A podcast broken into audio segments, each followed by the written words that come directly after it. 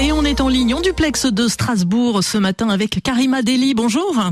Bonjour. Député Europe Écologie Les Verts au Parlement européen, on va bien sûr évoquer dans un instant la colère du monde agricole en Europe et les réponses des 27. Mais d'abord l'Ukraine.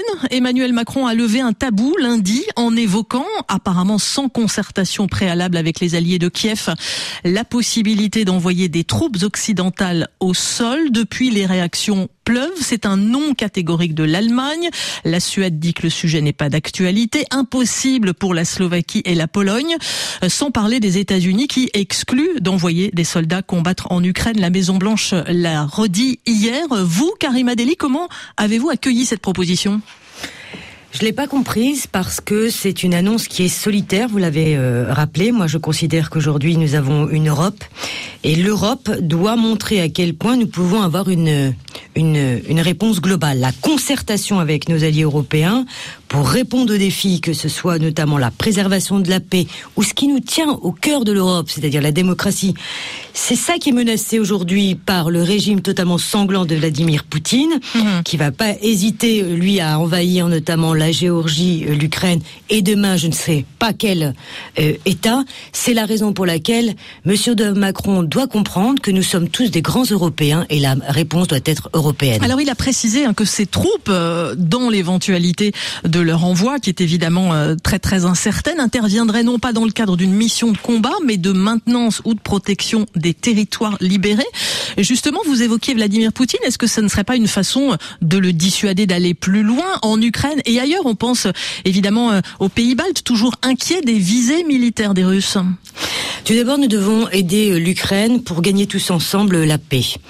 Et euh, face à la guerre euh, du régime sanglant de Vladimir Poutine, le soutien européen doit être très très très important, mais nous devons tenir compte des demandes notamment des Ukrainiens. C'est ça qui est très très important. Aujourd'hui, les Ukrainiens ne demandent pas des troupes. Les Ukrainiens nous demandent véritablement des moyens militaires pour pouvoir continuer vers la paix.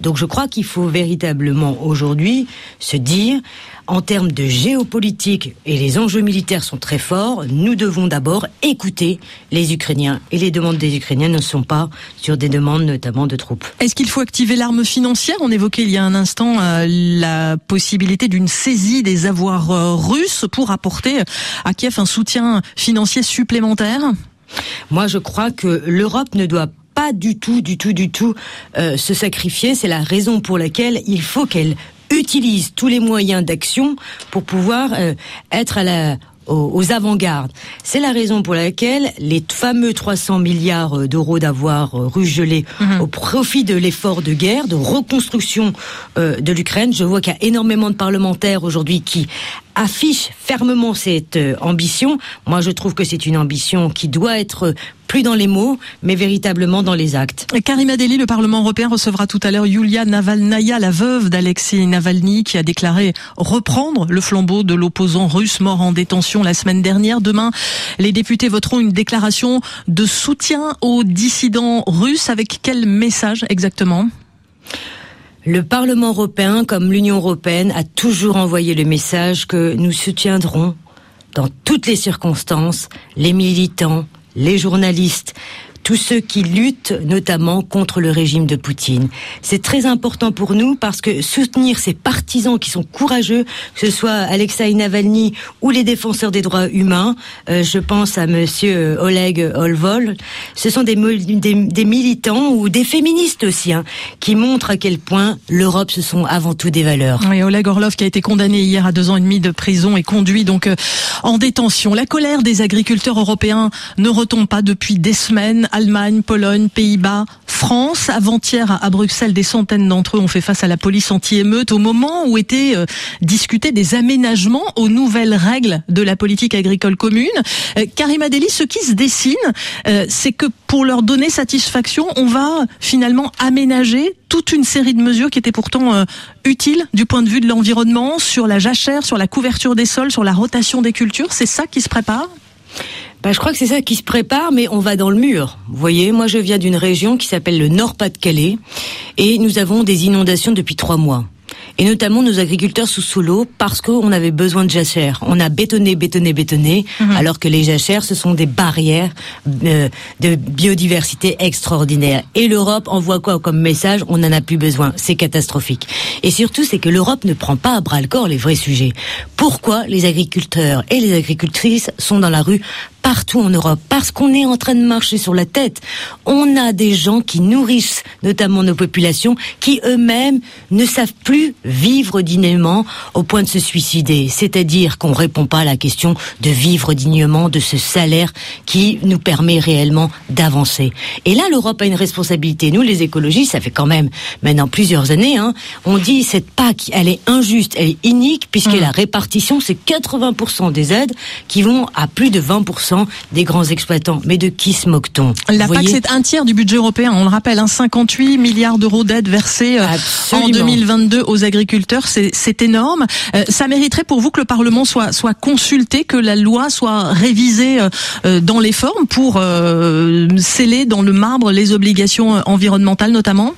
Absolument, parce que les agriculteurs comme les agricultrices, ce sont les premiers et les premières qui sont euh, à l'avant-garde du dérèglement climatique. Ils font face aux inondations, ils font face aux sécheresses, ils connaissent la terre, vous voyez. Sauf que eux aussi doivent absolument rentrer dans la transition. Mais dire doivent euh, rentrer dans la transition, c'est pas les obliger. Il faut les accompagner. Et quelle est la meilleure solution que justement, lorsqu'il y a des bonnes pratiques, de les aider? Il y en a plein des bonnes pratiques. Donc oui, il va falloir changer de modèle. Oui, il va falloir les accompagner. Oui, il va falloir même les payer très très dignement pour mettre en place cette transition écologique. Et La il va falloir- écologique, il faut qu'elle soit juste. Et il va falloir pour vous renoncer euh, aux accords de libre-échange, notamment avec le Mercosur? Ben absolument, mais ça c'est pas nouveau pour nous. Ça fait des années qu'on dit les traités de, de libre échange aujourd'hui mettent à genoux nos agriculteurs. Ils les mettent à genoux. Donc ça suffit. Si on veut travailler avec des euh, pays euh, tiers, c'est je te donne, tu me donnes, tu respectes, euh, alors je respecte. Et là on voit bien que même sur les normes environnementales, il n'y a pas justement de réciprocité. Et la problématique, elle est, on va toujours sur le moins cher et le moins bon. Et là, nous avons un problème. Nos agriculteurs, en- on sait tout faire en Europe. C'est cette question-là. Ouais, c'est cette question-là, Karima Deli, qui va dominer pour vous euh, euh, la campagne des élections européennes. Euh, hier, euh, en France, lors de sa visite au salon de l'agriculture, Gabriel Attal accusait les responsables du RN d'être les passagers clandestins de la crise agricole. Euh, vous reprendriez ce terme également euh, en ce qui concerne l'Europe et le débat européen? Non, moi je suis pas euh, dans la dans la dans la politique des mots, ça m'énerve trop en fait. Moi je crois qu'on a des souffrances et qu'aujourd'hui les agriculteurs et les agricultrices disent on en a marre de vivre dans cette concurrence déloyale. On en a marre de pas pouvoir vivre des prix que nous nous produisons. C'est la c'est la raison pour laquelle il n'y a pas d'autre chose à faire. Remise à plat des, des traités de libre-échange, la volonté réellement de réorienter la PAC. Troisième chose, de euh, bah, de mettre en place réellement notamment les lois. Merci. Egalim, c'est un scandale. Voilà. Merci Karima Deli d'avoir été avec nous ce bonne matin. journée. Députée Europe Écologie Les Verts au Parlement européen.